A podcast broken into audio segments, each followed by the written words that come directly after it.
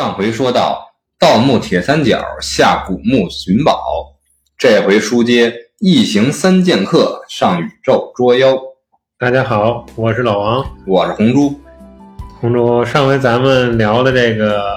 鬼吹灯的这故事，呃，感觉反响还不错。这次咱们做做这个老外的牛鬼蛇神，确实是。上次咱们播完之后呢，有很多这个粉丝听友小耳朵们啊，就给咱们留言，说这种惊悚啊、悬疑啊、科幻类的主题比较情有独钟。然后我就跟老王合计，咱们如果说说国外的这些 IP 的话，肯定一定绕不开这一部。对，这个是咱们这一代人小时候的阴影，童年阴影。那这一部是什么呢？就是《异形》。对，小的时候看家里的 VCD，有一些盘啊，看到封面都不敢看。啊，其中就包括这一部，是不是？对，但最后还是躲在被窝的后边偷偷的看，至今在心里尤为忌惮。那你这胆儿比我还大点儿，我是差不多到了高中我才开始看，小时候是真没敢碰这盘。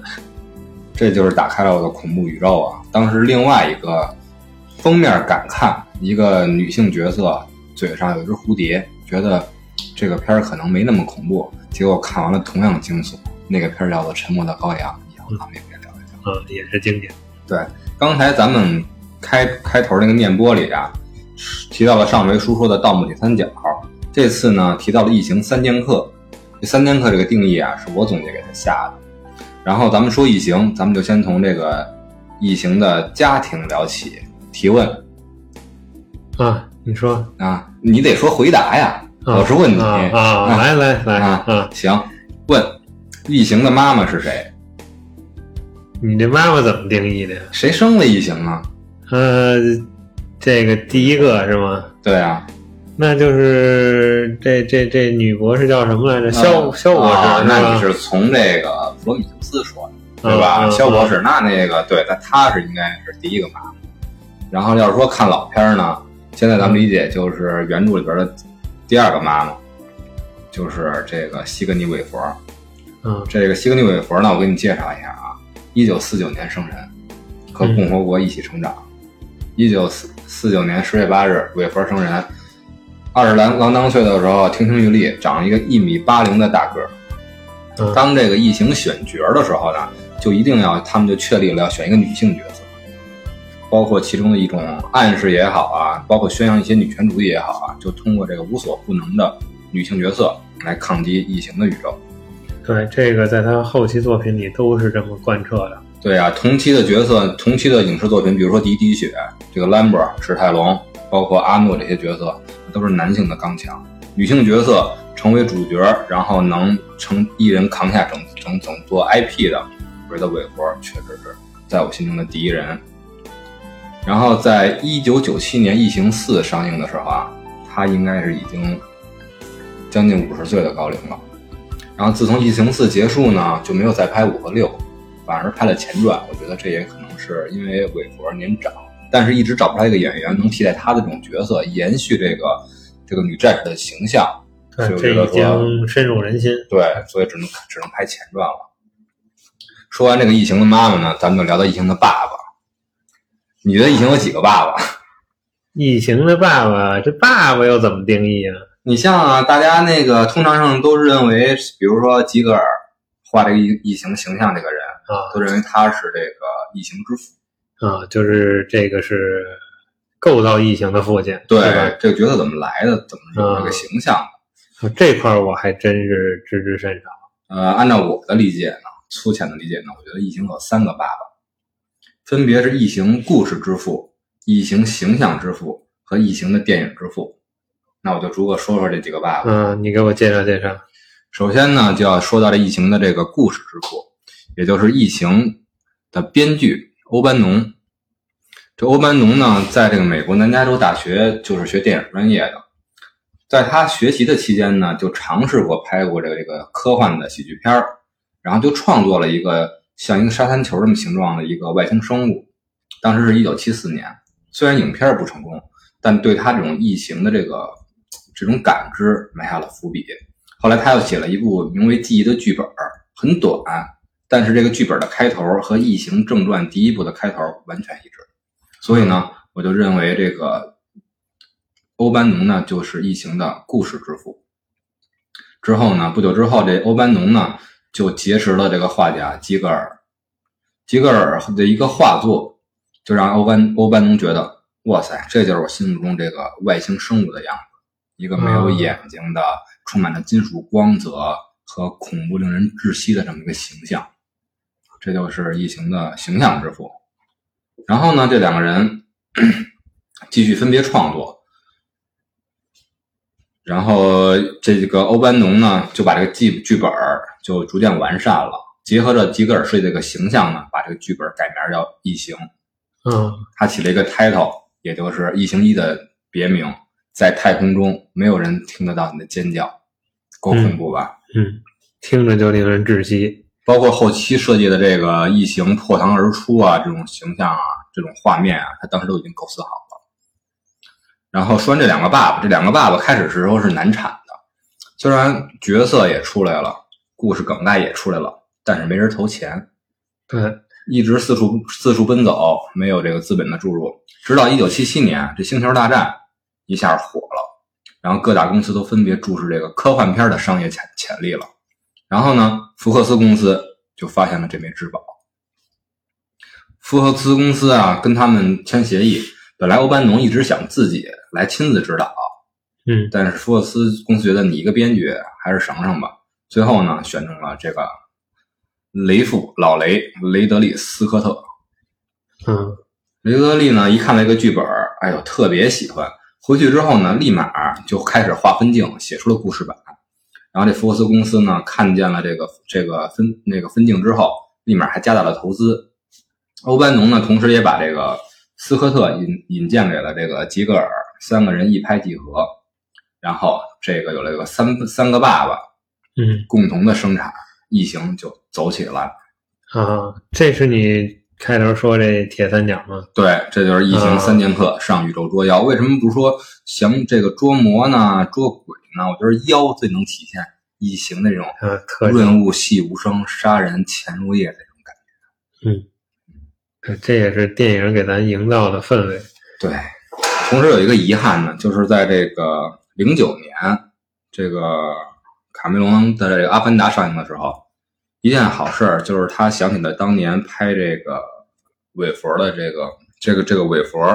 拍这个雷普利的这个角色，请他来客串了一把。嗯遗憾的呢是呢，同时在零九年，这个异形角色之父的这个欧班农，就在这个美国的加利福尼亚家中不幸去世了，享年六十三岁。今天呢，正值咱们中秋佳节，人团圆，异形一家子，遍插茱萸，少了欧班农一人。咱们也借着咱们这个平台的机会，小小的力量，咱们祭奠一下欧班农同志。嗯，有点伤感啊。然后咱们那个重新展开，嗯那重开张，老王给咱们捋捋这异形这个整个的一个梗概和脉络。呃，这异形这个我倒是按顺序看的啊，就是从这个，因为我是看的比较晚嘛，所以当时呢，这个四都已经出来之后了，等于我就是一二三四一口气看完的。从这个，但是呢，这个话又说回来，还是这个像《鬼吹灯》那种感觉似的，这个看完了一二三四，对这异形到底怎么来的，是一点儿也没有这个感觉，因为这这也不我怪你，电影里总没交代。对，而且我对这个周边的小说呀或者衍生作品关注确实也比较少，这个等于一二三四就看着是挺爽，因为我个人还是很喜欢这种这个爽片儿，对这种恐怖片，然后就后来呢，就大了之后呢，又出了这个这个疫情的一些联动作品，就是跟《铁血战士》这个可能有些观众也看，这就更是爽片儿，就是纯动作戏。啊，剧情已经可以说弱化到不能再弱化了。然后呢，就是最近这几年呢，也有些日子了，就是普罗米修12年斯，对，普罗米修斯和这个七年的契约，对这两部算是开始填这个异形怎么来的坑，哎，这个《铁血战士》呢，我是一直没敢看。就是特别是这普罗米修斯上去之后呢，我觉得这个更别让铁血战士太乱入了，就更容易让你混乱，而且这个氛围还不是一种感觉。一种它是独立独立之外的两个作品嘛，嗯嗯，对，和这个异形宇宙本身是没有什么太多联系的。像老王呢，就是按照这个时间顺序分别看的这个六个主线故事以及两个番外篇。对，然后呢，如果大家是新入坑的这个这个朋友呢，或者说是已经看了《普罗米修斯》和《契约》的朋友呢，就是先逐步把这两部看完，嗯作为起源来交代这个故事的背景。之后呢，再逐渐逐逐步的来看《异形》一到四。呃，然后就是老王这说呢，我也把这个剧情简简单单的咱们捋一下，呃，简单的捋一下一到四，之后呢，咱们再详细解读两个前传，这样呢，对咱们那个新入坑的朋友呢，可能也友好，更更更利于咱们这个对咱们这个播客的倾听这一期。行行，咱们聊完这前传，如果大家后边感兴趣呢，给我们留言，咱们再把这一到四再详细聊聊。对，其实本来开始呢，我想直接跟老王就聊这个《罗密修斯》和《契约》，因为这两部解能解读东西实在是太多了。对，但是呢，这一到四呢，又是由这个四大超级名导导的，不说的话，可能对他们不太尊敬，是吧？嗯，本着咱们这个拉凡 peace 的原则呀，还是咱们得例行公事。好，那我就先从这《异形一》说起，《异形一》是一九七九年上映的，然后它的英文名呢就叫 Alien。嗯 alien 呢，比如说像外星人啊，这种都是这种这种这种名词的翻译。然后要说是翻翻译的最好的，我觉得还是咱们大陆翻译的，叫做《异形》，体现了中国文化的博大精深和翻译的信达雅，一下就把异形这个角色就深入人心，深入人心，跃然纸上。然后呢，《异形一》的剧情是什么呢？就是说，在太空漂浮的一艘商业飞船，然后发现了工程师大白的这个宇宙飞船的残骸，然后其中一个船员呢，在这残骸中呢就被异形寄生了。然后经过和异形的那个异形的殊死搏斗呢，最终这个飞船只有雷普利一个人成功生还了。然后这个里面呢，同时体现了维兰德公司的阴谋以及生化人的出现。第一部里面出现的是爱 H 嘛，对吧？对，啊、咱们就简单这么一过。嗯然后《异形一》呢，以及《普罗米修斯》和《异形契约》的导演都是雷导雷德利·斯科特，大家对他肯定有所接触，像老王也是他的忠实影迷。嗯，对，包括他的那些这个《银翼杀手》啊，《火星救援》这些作品。对，相比其他导演呢，我觉得雷导的特点呢，还是画面冷静克制，主题宏大深邃。咱们说完《异形》《异形一》呢，开始说《异形二》。《异形一》呢叫 Alien，《异形二》就直接加了一个 S，一个复数形式 Aliens，嗯，体现了异形的多样化。对，这也体现了这一部的特色。为什么呢？因为这一部是卡梅隆卡导的作品，他就擅长这种大画面。嗯，大的场面，嗯啊、说是一，与其说是一里边呢是一个非这种战斗性的部队，一个就是船员嘛，科考这方面的、宇航方面的这个人和异形的一个搏斗。异形二呢就变成了这个陆战队了。对，就是这两部刚是我的感觉，因为连着看的嘛，这个恐怖的氛围完全不一样。就是大片儿，对，这个就是其实恐怖氛围已经很很弱了，因为疫情那个神秘面纱也揭开了，大家也知道对抗的是什么。而且这边呢火力也比较的充沛啊，但是当然一上来呢，就是因为这个菜鸟指挥官的这个这个失误，导第二第二次指指挥队伍作战。对，因为他们肯定也是没有想到这个这种生物，因为毕竟大家谁也不知道它的由来嘛，是吧？咱现在等着看完前传知道啊，这个由来是非常的不容易，这个生物等于就是怎么说进化的非常的这个完美，对，从卵生到胎生，因为这一部里边开始出现了异形女王了。对对，出现了异形蛋，对吧？然后呢，相比异形一呢，异形一是体现了这个欧班农所说的嘛，在太空中无法人人没有人能听到你的尖叫，嗯一个漂浮的环境，一个就相当相当于一个密室，所以很让人恐怖和窒息。异形二为什么呢不可怕呢？一方面，刚才像老王说的，人类的火力的强大和这个这个科技的进步。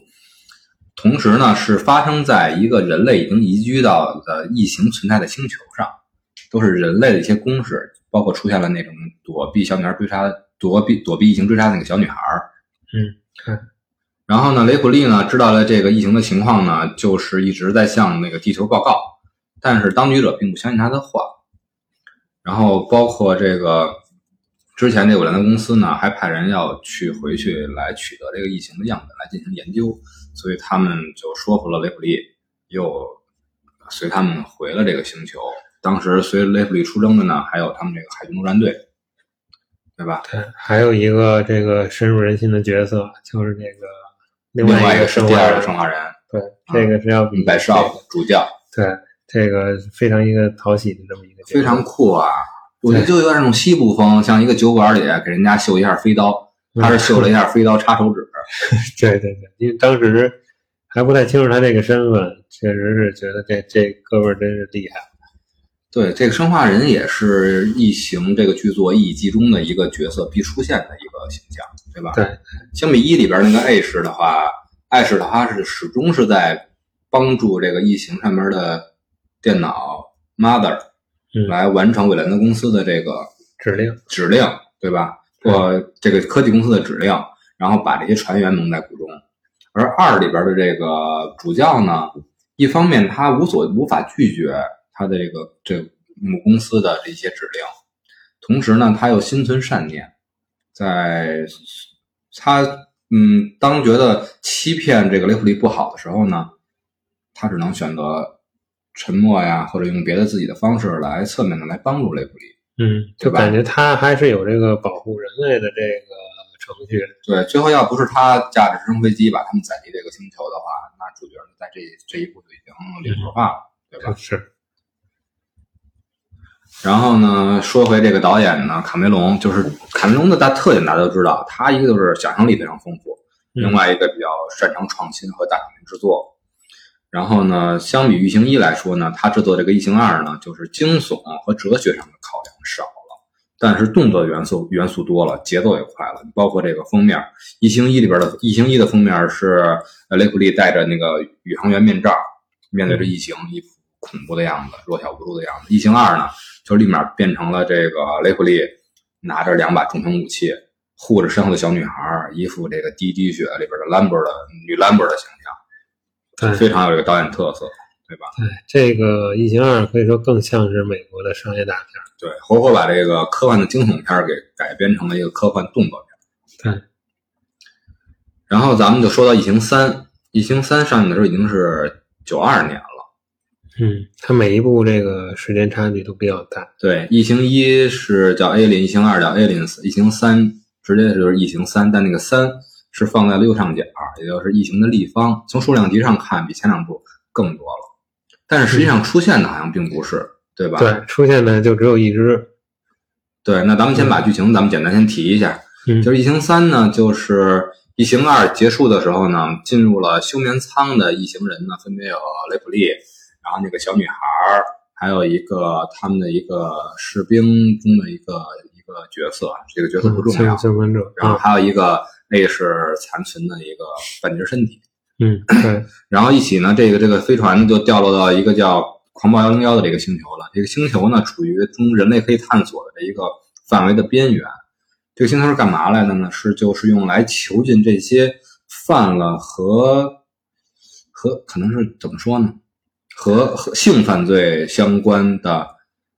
一系列的男性囚徒。呃，他是染色体。对，因为他的染色体都是叫什么？缺少外 DNA。还是双外 DNA，嗯，我从结果上看就是染色体疾病这么一些。对，这个这些囚犯不是说就伤害女性啊，就是就是很狂暴的对对这种女性的这个一种残害的这么一群的男性罪犯都被囚禁到这儿了。嗯，这为什么会会这么搞呢？就是因为这部的导演是大卫芬奇。嗯，大卫芬奇肯定像老王这种阅片无数的影迷，给讲讲吧。呃，大卫芬奇，这众所周知的主要就是《七宗罪》，嗯，还有这个《搏击俱乐部》，啊，这个这个感觉呢，其实又有点回归第一部的这个恐怖的这种氛围。嗯对，回归了恐怖氛围，但是大卫芬奇的恐怖还是跟雷德利·斯科特的氛恐怖氛围不一样。对，雷德利更多的是那种哲学上的思考，而大卫芬奇呢，他就擅长画一种群体像，就像这个星球一样，把一个类型的残害女性的一群犯人放在这个星球上，最后雷普利阴差阳错的孤身一人，一个女性掉到了这儿，结果呢，大家都想欺负他，却发现他才是真正最最 man 的那个人，对吧？你包括像他的七宗罪，还有不俱乐部，这个皮特这个形象，都是拒绝了一一堆犯罪的人啊，一堆这个人格分裂的人啊。这个大卫芬奇呢，就特别擅长在这种人群里，从共鸣也好，从反差也好，然后引申他的一些思考。嗯其实呢，《厉行三》啊是大卫芬奇的处女作，虽然他自己一直不认，啊，他觉得并不成功，可能是因为他的想法并没有得到完全的施展，或者说是可能跟公司之间有闹过一些不愉快。嗯虽然他自己不认呢，但是从这个作品的整个效果来看呢，我们都觉得大卫芬奇将来一定是一个很成功的领导，嗯，因为他他这一部跟其他的每一部都不一样。对这个倒是导每部导演都没有受到之前导演的影响，嗯，一直把这个系列这个传承到了就是不能说更高的高度，但是更全面。嗯大卫芬奇在这三里面就直接就就生生的就想把雷布里写死了，嗯，是，而且最开始的计划可能也就是到这个三维，到三对对对，对吧但是最终还是扛不住这个资本的这对啊，因为三的结局是因为雷普利已经怀了这个异异形女王隐形女王了，对。然后呢，最后想阻止这个这个情况的发生呢，就自己跳入了这个炼钢的这个、嗯这个熔熔岩之水里。啊，对这三三里面还有一个小插曲，就是这个这个三有两个版本，啊啊，啊，这个一个是可能因为我后看的嘛，这个号称是这个牛版，啊我小时候看的肯定是狗版，啊，就是早期的供应是狗版嗯啊，这个呢就主要是这个异形到底是从这这一只异形是寄生在哪个动物身体里？对，怎么回事呢？就是异形啊，它是根据宿主的不同，会萌生会生产出不同的异形形象，异异形的形象，对，对是吧？像那个呃之前的这个《契约普罗米修斯米修斯》里边，比如说寄生宿主是大白，会出生白色的异形；寄生的宿主是地上的小小虫子呀、小蚯蚓啊，就会出现那种小蛇、异形蛇那种开花的抱脸蛇那种形象，对吧？这里这一步呢，就是呃，这个这个这个星球里面有农场，里面有嗯狗、有牛以其他以及其他一些生物。狗版呢，就是原著里面拍的是异形寄寄生在了狗的身上，最后爆出来一个四肢伏地的，然后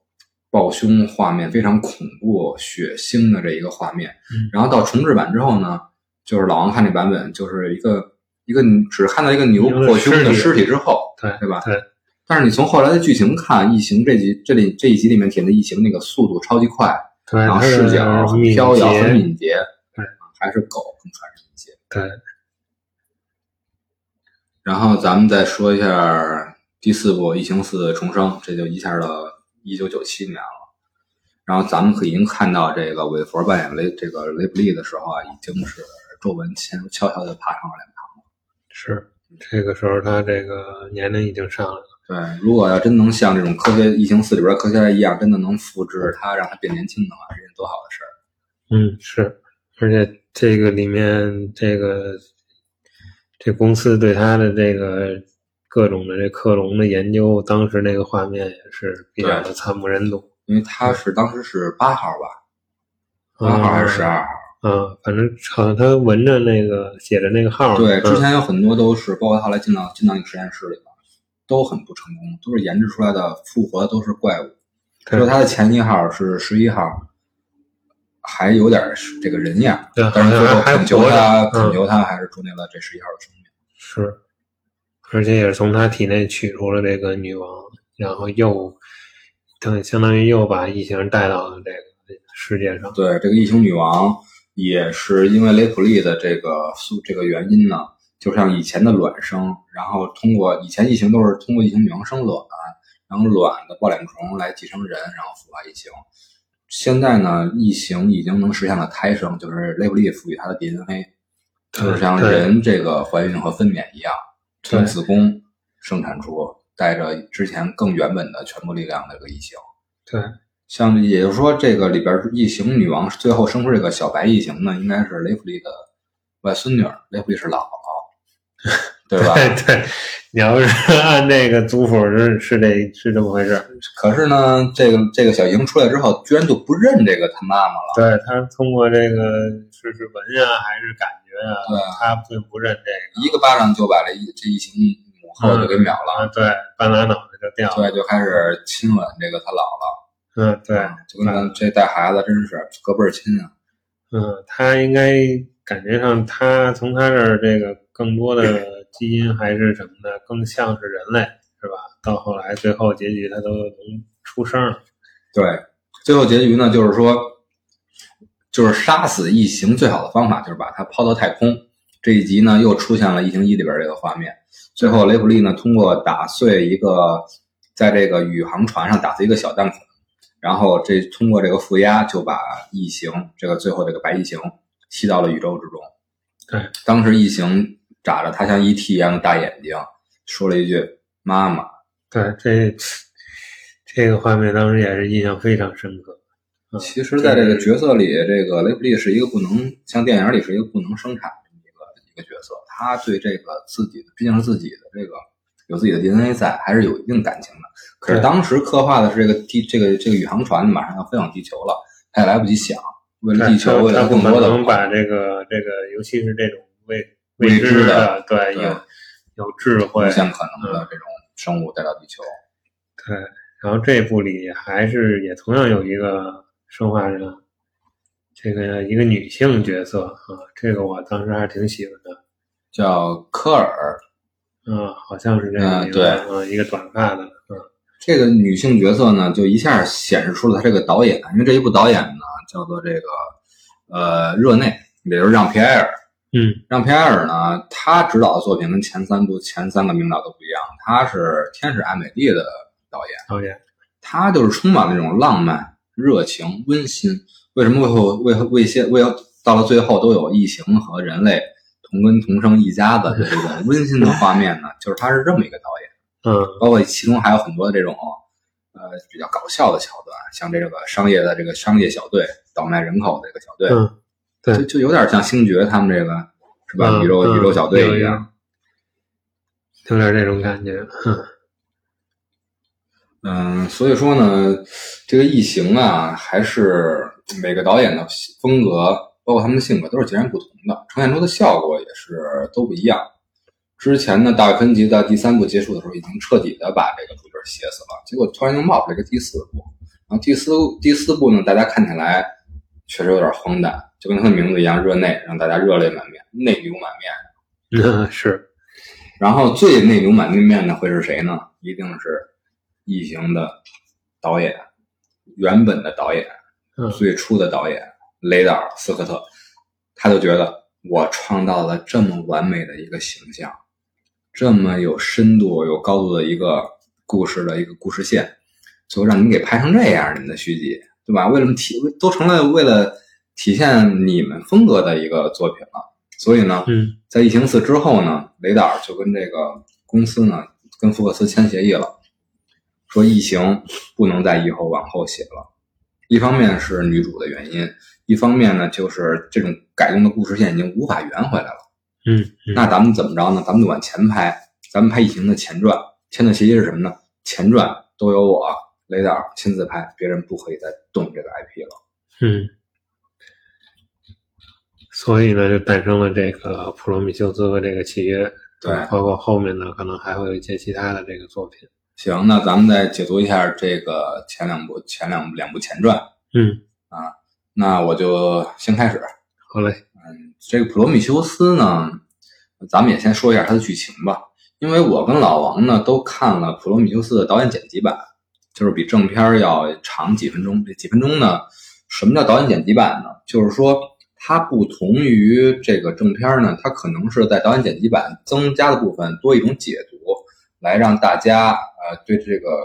事情有更深的了解。当然了，如果不要这部分解读的话，也可以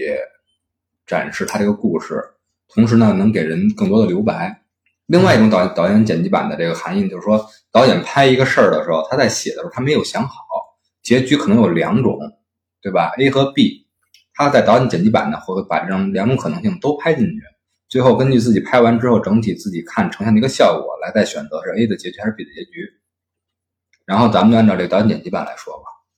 行，行，就是说在很久以前呢，很久很久以前，当时地球还是没有任何生命的。嗯，这个时候呢，就是这个工程师，就是观众们叫他大白的这个外星人呢，就抵达了地球。在正片里呢是一个大白，而在剪辑版里呢是一群大白。然后一群大白都是像那种古代中世纪穿着宗教斗篷的这种形象，然后。嗯这个其中有一个年轻大白，然后也有台词设计，大概意思就是说你是神选之人啊，我们的希望都寄寄托在你身上了。之前很多次咱们的实验都失败了，这次希望你能成功，对吧？你能你的创造的生物能承载我们的灵魂，大概是这么意思。然后这个年轻大白呢，就喝下了一罐神秘的黑色液体，其实也就是说后边出现的黑水。黑水，出现了什么效果呢？就是大白身体开始分解，一直细化到大白的 DNA 螺旋都被打破了。然后就是这种 DNA 螺旋的打破呢，等于是在地球就种下了生命，含着工程师这 DNA 的生命，从此地球上就有了人类的起源。嗯嗯，之后还体现的就是一个导演剪辑版里体现的一个画面呢，就是说，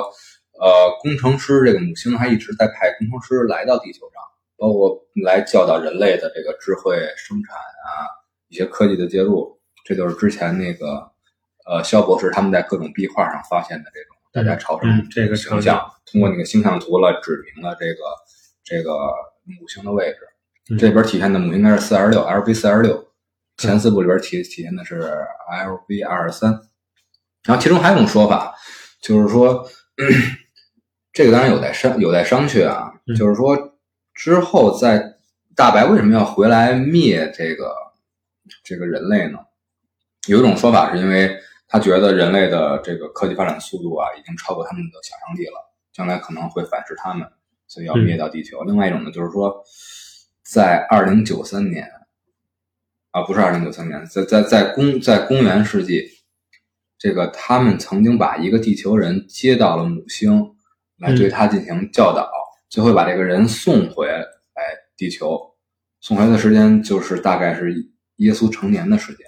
结果人类认为耶稣就很多的宗教的问题了嘛，嗯，然后咱们不过多探讨，最后结果就是在十字架上烧死了他。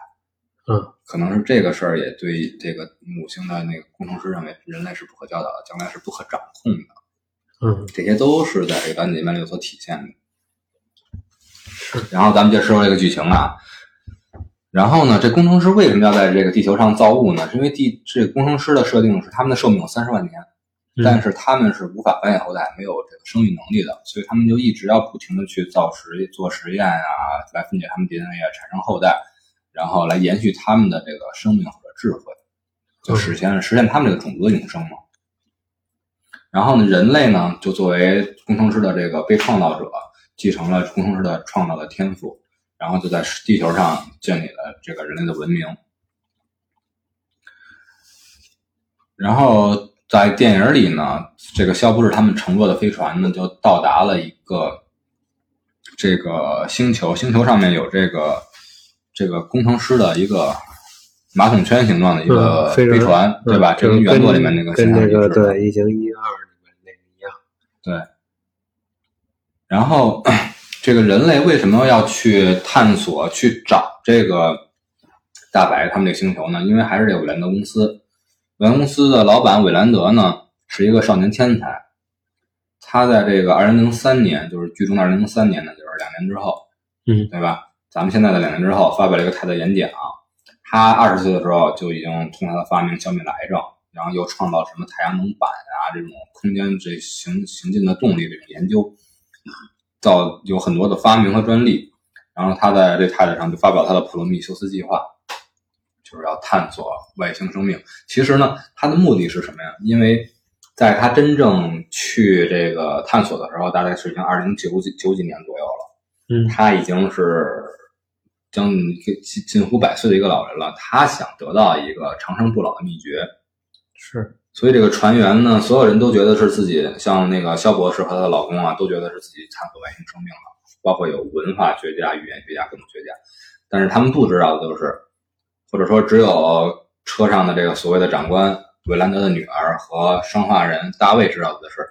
这个韦韦兰德也在飞船之中。嗯飞船上。然后呢，他们就到了这个 这个星球的这个，按照这个这个星际坐标呢，到达这个星球，进到这个工程师的飞船里呢，就见到了这个这个工程师，通过这个那个科技手段，就让他复活了。嗯然后这时候呢，在剧作里呢，在正片里呢，就是说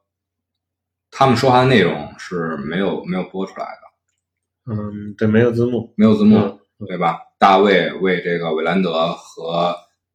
工程师进行翻译，而实际上在剪辑版呢是有字幕的。嗯，其实大概意思也就是说，这个韦兰德肯定就是说我想要长生不老的秘密，然后然后工程师问说你为什么要要这个？然后那个这个韦兰德就说呢，你看看大卫，然后手指大卫，他是我创造的，是吧？非常完美。嗯然后呢，就像你曾经创造我们一样，对吧？我已经有像和你和你比肩的能力了，为什么我不能长生不老？大概是这意思。但是大卫用这个外星语呢来翻译给大白的时候，他怎么翻译的，咱们就听不懂了。嗯，最后的结果呢，就是大卫开始爱抚了，就是大白呢开始爱抚了这个大卫的头，但是突然间一加力道直接拧到了，直接给拧掉了，把他的头。然后同时呢，在这个里面呢，咱们剧情还是简单简单简单带过一下，就是也出现了这个呃，其中他们探索在这个空，在这个他们这个所谓的类似于宫殿的这个三三角形跟金字塔类似的这个地儿的时候呢，发现了一个黑水仓库，嗯然后黑水的其中的这个生化人大卫呢，就带了一点黑水回到飞船上。对然后他就是很好奇，对吧？他也想探索，他也想体验一把造物主造物主的感觉，他就将其中一一滴黑水呢滴到了这个肖博士老公的酒里。对她老公呢喝完这个威士忌之后呢，就回去就是这个这个大发这个什么，俩人啪啪啪，是吧？然后就导致呢不能怀，同样是不能怀孕这个形象，这个设定的这个肖博士就就怀孕了。对，然后一照一照片子呢，就已经十个月大了，咱就知道，哎，这不对，这可能是个怪物。嗯，然后就给它取出来了，取出来这个跟这个八点怪大章鱼似的这个异形呢，最后把这个大白给给杀死了。寄寄生了。对，因为大白想杀死所有的人类嘛，然后不追逐女主角女主角的时候呢，然后肖博士把他这个产下的这个八点怪放出来了，然后一下抱抱脸上把大白抱了，是对，还生出来一个小白异形。对，就是寄生嘛，这个也是当时这这个咱们这个国内供应的时候也是没有这个画面。对，然后呢，最后的结果呢，就是说，呃，这个肖博士呢，最后把这个，因为大卫说嘛，大卫只剩一个头了嘛，大卫说说这个，因为大卫跟那个工程师学习了这个开船，就是通过吹箫的这个方式，就说你想离开这个星球呢，因为当时只能他们飞机坏了，他们飞船坏了，只能开这个开这个工程师的飞船走，然后只有我们开这个飞船，一一一顿那花言巧巧语的忽悠呢，最后肖博士一人一线就缝好了这个大卫。带着他一起这个飞回宇宙了。其中那导演剪辑版里边，两个人之间还有对对话。大卫说：“嗯咱们要去哪儿对，然后就是说，是不是回回地回地球后肖博士说咱们要去他们的那个家，？”对对，嗯然后电影就就结束了。对，没说是就问他们为什么，还就是直接要去干他，对吧？然后这个电影结束结束了。然后就是这个呃，这个咱们就简单接着这个，因为联系的比较紧密嘛，就把这个契约也说了，说了吧。嗯嗯，电影的这个契约里面呢，虽然说是隔了几年，其实这几年发生了什么，也是一个是可以留给斯科特将来自己再填写的。然后说到契约呢，就是说大卫带着这个肖博士呢来到这个工程师的母星，其实也可能是一个殖民星，因为看起来就是比较落后的一个星球，星球对，对吧？人数也不真是把他们都灭绝了的话，你没法往后写了，对吧？然后大卫就把之前在那个四二六是不是在之前的那个那个黑水仓库里边的这些黑水都一一一清而下，就把这些所有的工程师都消灭了。这就体现了就是说黑水的剂量会导致不同的效果，对吧？是，嗯，有的可能会改变 DNA，衍生新的生物。如果量真的是很大的话，就会让人有的时候会让人狂暴，有的是直接就把把这个生物杀死了。对他们也应该都是分解了。对。然后那个结局呢，就也很很简单，就是最后他们又回到这个异形的星球，但中间需要解读的有有很多，嗯对吧？先说先说结局吧，中间咱们再具体解读。中间那个结局呢，就是说，其中这艘叫做契约的飞船，又又有艘叫做契约的飞船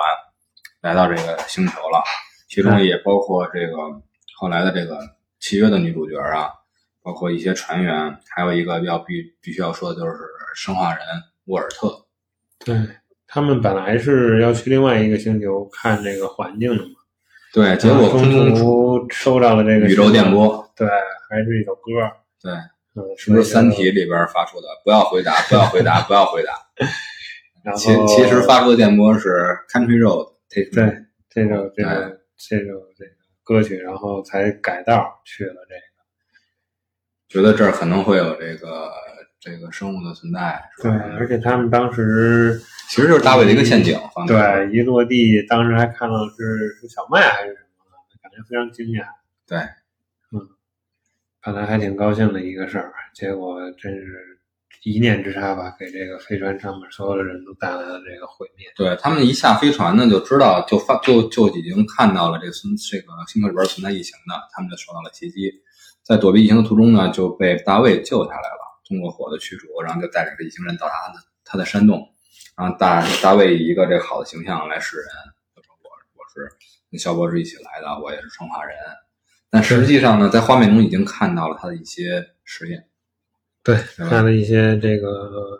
画画的图啊，把这个肖博士对，大家可以感兴趣的话，可以看看这个契约的番外篇，也不叫番外篇吧，一个短片，就是叫《大卫的实验室》，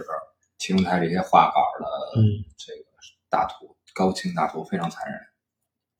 有的人说他跟肖博士两个人相依相伴，实际上是有感情的，可能还真的有，但就正是因为这种感情，肖博士也不是不能延续的，大卫也是不能延续生命的，两个都无法生后代。但是就像工程师一样，想延续的话，只能靠这种手段。所以说，咱们不知道最后大卫通过肖博士的身体来研究新的异形产生，肖博士到底是什么态度？对这个电影是没有完没有一点的这个体验，到底是自愿的还是说嗯是被控制的？嗯嗯然后呢，最后的结果呢，就是说，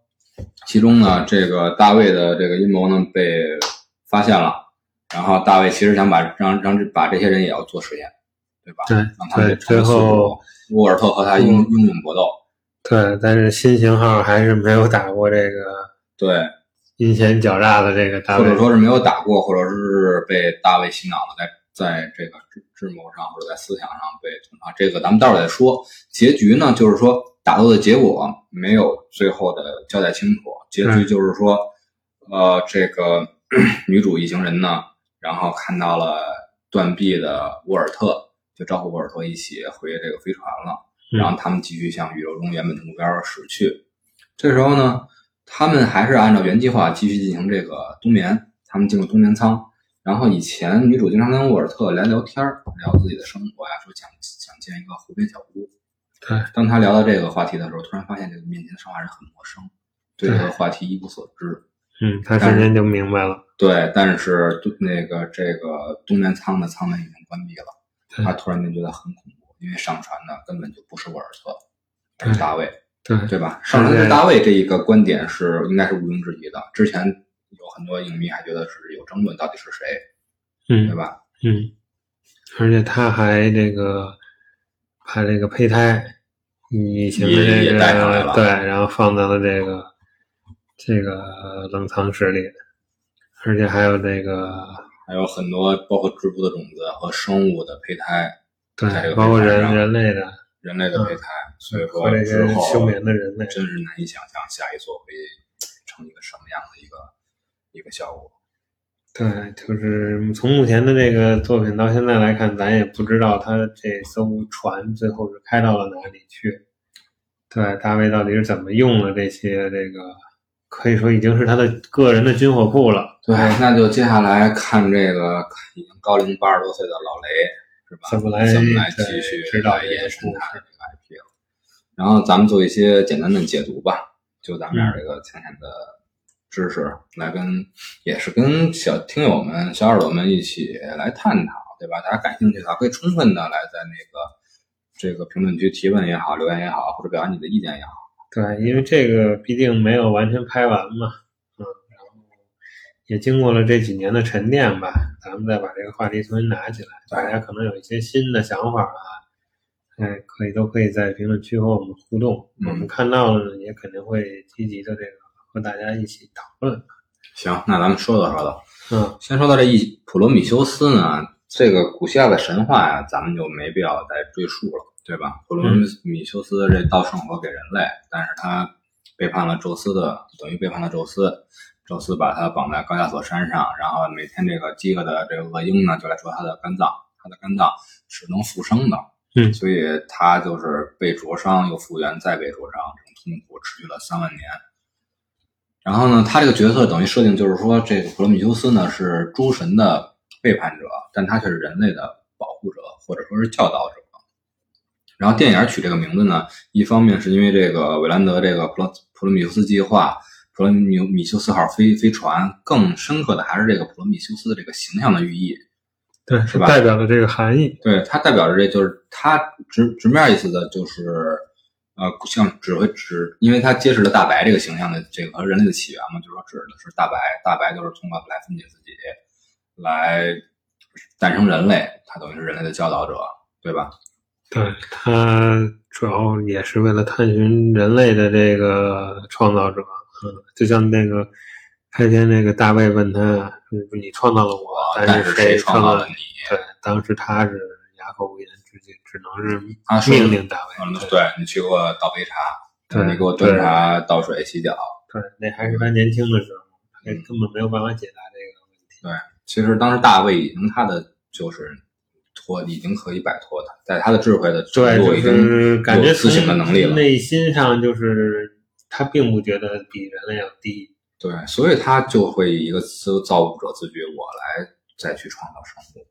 对对吧？对，就是疫情从他而言，对于他就跟他的宝宝一样。对，像他以前来伺候这个韦兰德的时候，是一种很骄傲，他觉得是像是韦兰德的孩子一样，是吧？但最后他的通过他的欺诈来导致韦兰德死的时候，他反而有一种解脱感，嗯就代表着这个弗洛伊德说，任何的男性都是有都是有弑父的原罪在，从小都活在父亲的阴影之下，什么时候才能解脱，成为一个真正人呢？就是在弑父之后。然后再说到这个异形契约呢，契约也是因为这个飞船叫契约号，但实实际上呢，这个契约的英英文名呢，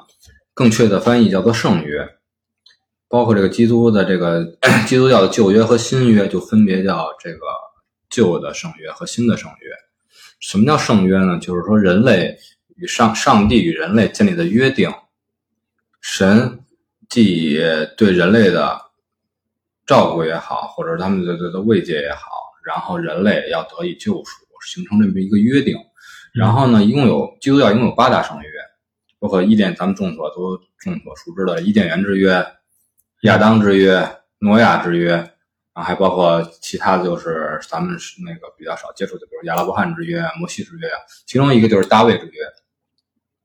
这大卫之约呢，就是指就体现了大卫这个名字。大卫这个名字，一方面，呃，是体现大卫之约；一方面就是一个看他看到了米开朗基罗这个形象，自己取名了大卫。另外一方面呢，就是也也引引申指指涉这个大卫之约这个大卫王。大卫王这个角色呢，就是说是上帝的代理人，他通过呃来帮助神上来帮助帮助神来管理人类，对吧？人类服从于他，他忠诚于上帝，他是一个特别忠诚的这么一个形象。嗯，大卫他开始名字的诞生起这个大卫，就是表现了一个这么一个忠忠诚的形象。当然，那个米开米开朗基罗的这个雕塑作品大卫呢，也有一种引申，就是米开朗基罗雕塑的这个大卫是战胜战胜了巨人族，也体现了一种隐身，就是这个生化人大卫。一方面，他出生是人类想让他做一个忠诚者，像大卫王一样，作为我的代理人。另外一方面呢，就是隐身，就是说这个大卫这个角色。后来就像雕塑作品一样去战胜巨人族，对他本身就具有这个反抗精神。对，因为这个大这个大卫这个雕像呢，在这西方艺术上就被认为是最完美的人体雕像。然后，同时韦兰德创作大卫的时候，他一直在对大卫说：“你就是完美的，是吧？”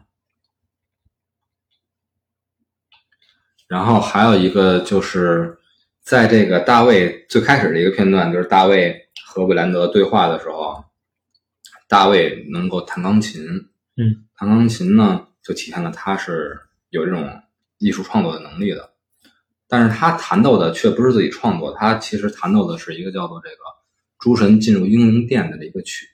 嗯，他弹奏的时候呢，是一个很乖的形象，是人类的奴仆，是布兰德的奴仆。当那个他进入最后那个。嗯，契约飞船的时候，休眠舱了，所有人进入休眠舱了。他一个人成为造物主，他这背景音响起来的是交响乐，还是这个这个歌？他让 Mother 播放的这个。从一个简单的钢琴曲到一个这个这个宏大交响乐，他已经完全成一个奴，从一个奴仆变成了一个造物主了。他不再是大胃王这个角色了，他变成了异形和这一个飞船里面的上帝。然后呢，介绍了这两个角色呢，我还要介介绍一部作品，就是在这个《普罗米修斯》里面体验的非常多，同时又在这个契约里有所体验的这个这个作品呢，叫做《阿拉伯的劳伦斯》。嗯，这个呢是这个韦兰德非常喜欢的一个作品。然后大卫诞生了之后呢，他也开始爱看这个作品，包括《普罗米修斯》里面就多处引用了这个《阿拉伯劳劳伦斯》里边的台词。这包括这个韦兰德在他的演讲说，这个火柴怎么能让这个火灭？只要你不怕疼就可以了，对吧？包括大卫的形象，自己看阿劳看这部电影，然后学劳伦斯的造型来修剪自己的鬓角，对吧？都是这个形象。这个阿拉伯的劳伦斯这个作品呢，是这么一个事儿，是大概在一九一几年一战时候，也就是咱们距今咱们大概一百多年前吧。嗯，然后呢，劳伦斯呢是英国贵族的一个私生子，然后当时英国正是在和奥斯曼作战，但是正面上是有点吃力的。然后英国就想到一个办法，就是通过来扶持这个阿拉伯，来侧面的牵制奥斯曼。然后最后他们需要一个代理人，就像上帝选大卫王做代理人一样，他们也需要代理人，来来让谁去呢？最后就是让这个私生子劳伦斯去了。劳伦斯呢，就是在阿拉伯和土耳其之间穿无那个多次穿越这个沙漠人区。阿拉伯人都觉得这个这个沙漠是无法穿越的，但是他凭借他的毅力，他就是真的能穿越这个沙漠，然后被阿拉伯人视为像神一样的这个这个存在。其中包括他也说，只要你不怕疼就可以了，你灭这个火台一样。然后，呃，之前这个这个这个电影特别长，将近四个小时，然后年代也很久远。然后咱们直接说这个电影的结果呢，就是说最终这个劳伦斯呢，真正的是帮助了阿拉伯人战胜了这个奥斯曼，起到了牵制的作用。他等于既是阿拉伯人的英雄，应该是英国人的英雄。但是结局呢，因为他的毅力超凡，智慧超凡，然后军事能力又超凡。嗯，结果被这个英国和阿拉伯同时都对他有所忌惮，双方呢都不想接受他。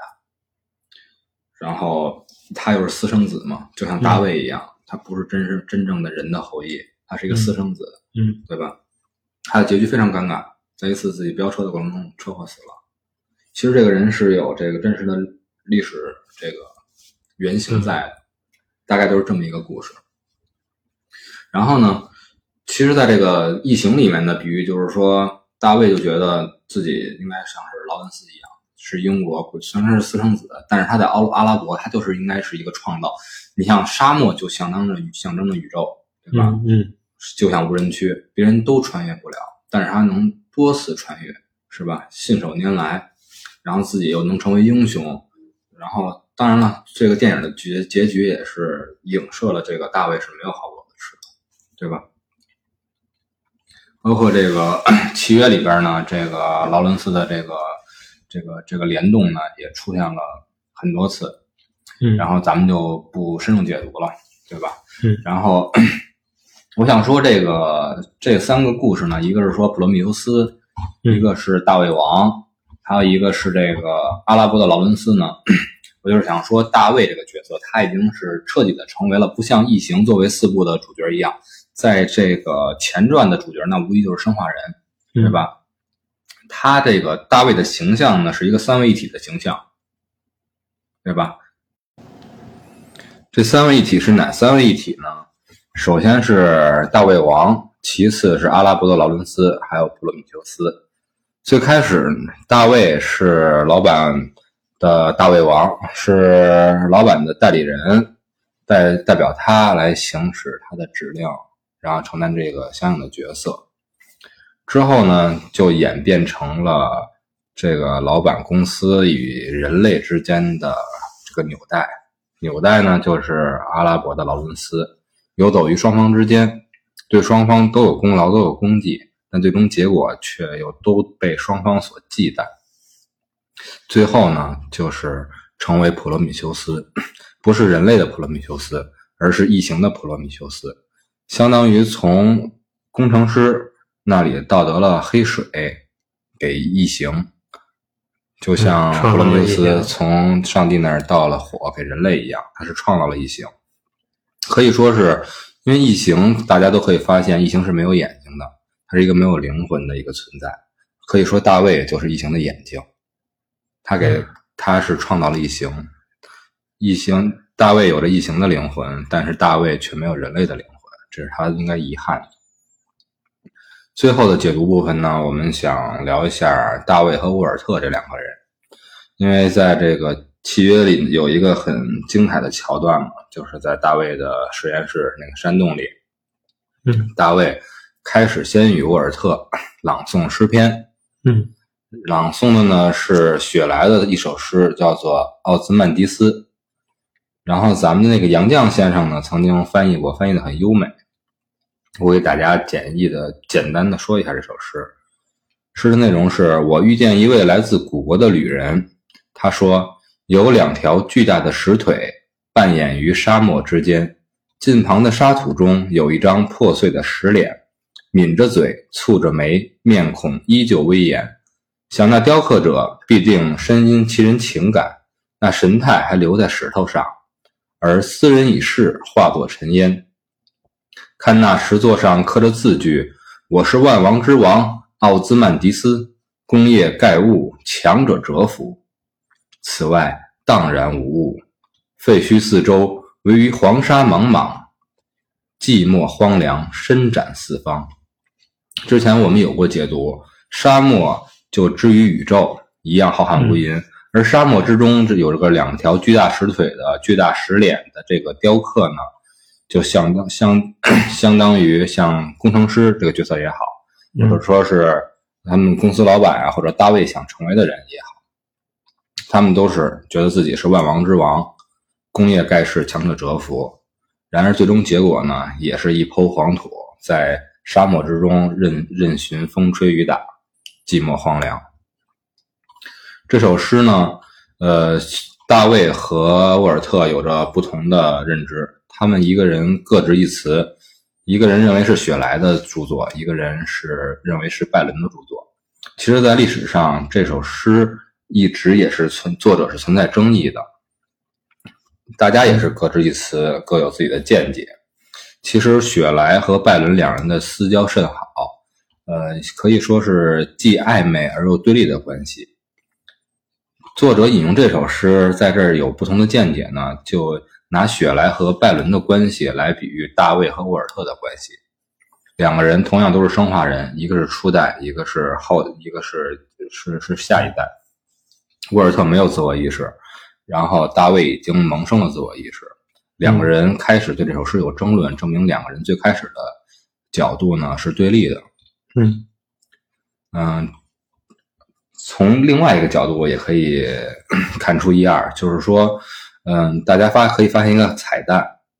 就是从《异形》一到四，再到之前的前传，所有的生化人都是按照英文字母排列。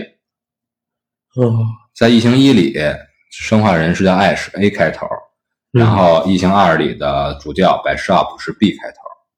然后到《异形三》里还是主教，《异形四》里边的新一个生化人是叫 Cole 科尔嗯是 C 开头，直接按照时间顺序，后来上映的《普罗米修斯》里边的大卫他就是 D 嗯开头、a B C D 的一个顺序，而突然间到了契约里边的生化人沃尔特就变成了 W 开头。嗯对吧？一下就不是一个延展的顺序了。同时，D 是所有字母表里面的第四个，嗯而 W 是所有字母里边倒数第四啊个啊，是一个对称且对立的关系。同样是四，但是是两个角度的四，对吧？当然，另外有一种解读就是说，这个 David 其实是为了 大卫是为了纪念咱们开始最开始纪念的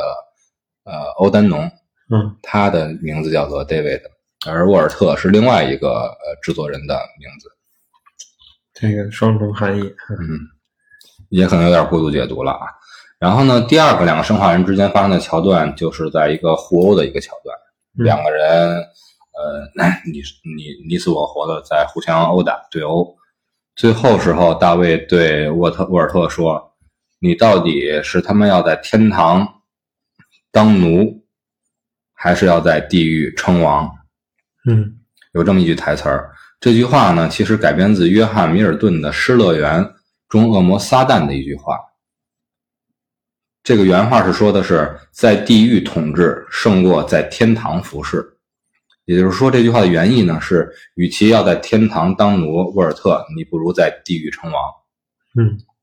这个呢，也就暗示了最后走上呃契约号的就会是大卫。大卫。对，而选择在这个星球上称王的，在地狱称王的，就是沃尔特。沃尔特不会再回到契约上当其他人的奴仆了。哦嗯，当然了，这个只是表示从开始读书读诗的时候两个人观点的对立，到大卫向沃尔特的一个教导、一个启蒙，你启迪他的选择，而最终呢，沃尔特是在什么时候从内心感受到应该是开始接纳了大卫的观点呢？是在第三个桥段。嗯正所谓二十四桥明月夜，玉人何处教吹箫。两个男性的生化人在这个桥段发生了匪夷所思，在深处的一种转转变。嗯，就是从在老雷的访谈中，我们就可以看到，老雷说这个音乐是属于宇宙之音，可以打破语言的界限。他的意思呢，就是说外星人之间，即便是沟通，也不应该是用语言，而是用音乐来沟通。就像这个大卫在宇宙中发出这个 Country Road 来吸引人类过来一样。其中，咱们在看那个太空骑太空骑士大白开的那个座驾的时候，也是他驾驶时候是开始吹了一个类似于箫的这么一个小小小笛子，嗯来启动的飞船。在西方认为呢，这个笛子是最古老也最简单的乐器，只需要简单的打几个孔就能诠释完整的音符。然后 在英文中，这个原著呢用的是 flute，翻译过来是笛子，但是咱们中国人都懂，横吹笛，竖吹箫，横着吹的是笛子，竖着吹的是箫。嗯剧中呢，这个大卫教沃尔特的明显是竖吹的，嗯对吧？一个男人教另外一个弟弟吹的其实是箫，而且吹的这首曲子也是大卫曾经对肖恩吹的，都是在《普罗米修斯》中出现过。他教他另外一个人音乐，不仅是教音乐本身，而且是教了一种创作和理解，也是自己的这种思虑。而且沃尔特也在人的学，就证明是两个人从对立到互殴到观点的这种介绍，一直到音乐这块儿开始接收了，也自己认真的在领悟，逐渐体现了两个生化人的这个心灵的一种交互。他教他吹那什么，不是在互殴之前吗？对，嗯，是，但是这种都是要软硬兼施，就是就明里暗里都要开始来的。因为开始的时候，他在互殴这个争斗之前，已经开始教这个吹箫了，就是嗯试图去教导他，嗯，但是他沃尔特也表现了兴趣。他就是问到梦的这件事之后，大卫就明白沃尔特永远不可能达到他对这个样子。对，还跟他是不一样的，只有大卫是完美的。嗯因为大卫他一般都说啊，我想，我认为，而沃沃尔特的台词都是这是命令，我去保护那个女主，那这是我的命令，这是我的职责，这是 duty，对吧？嗯，而不是他出于自我的思考。但是从结果来看，呃，可能还真的是之前说这个三个片段都逐渐了体现了沃尔特的一种转变。也许这个谜底呢，最终还会在下一步得到解开。嗯两个生化人的最终选择，是不是最后站在天平的两端，还是都成为助还是助纣为虐的角色？所以呢，目前来看，我认为是结果就是大卫成为了上帝，沃尔特成为了大卫王，忠诚于大卫的一个代理人。呃，应了一开始最开始大卫质问的，呃，你创造了我，那是谁创造了你？大卫认为造物者未必比被造之物要完美，所以这个工程师想要杀死人类，而生化人背叛了人类，人类最终会超越上帝，也就是超越工程师，生化人也会最终超越人类，这是目前这个已经表达出来的一些。嗯但是就像我刚才说的一样，大卫也许是异形的灵魂，但大卫并不具备人类的灵魂，所以最终我觉得嘛，还是人类必胜的，灵魂必胜。所以说，咱们都共同期待下一部的异形剧作吧。嗯，好的，现在应该是已经是中秋节九月二十一日当天的凌晨四点了，也希望我们做完这期节目呢，也尽快加紧做一下后期，能赶在中秋之节给大家放映，嗯给大家道一声中秋快快乐。嗯，行，那今天也辛苦红叔。那就这样，老王，嗯啊，我咱们再加紧做后期制作。这个听友也是，大家有什么想要听的啊？这个想要让我们两个人那什么的，这个我们就在评论区吧多留留言，然后我们会采纳大家的建议，然后来制作下一期的这个音频。对，尽量多制作一些大家比较期待的、想尽快听到的专题。嗯，嗯，是，行，这也是我们的所愿。好，好嗯，大家再见。再见。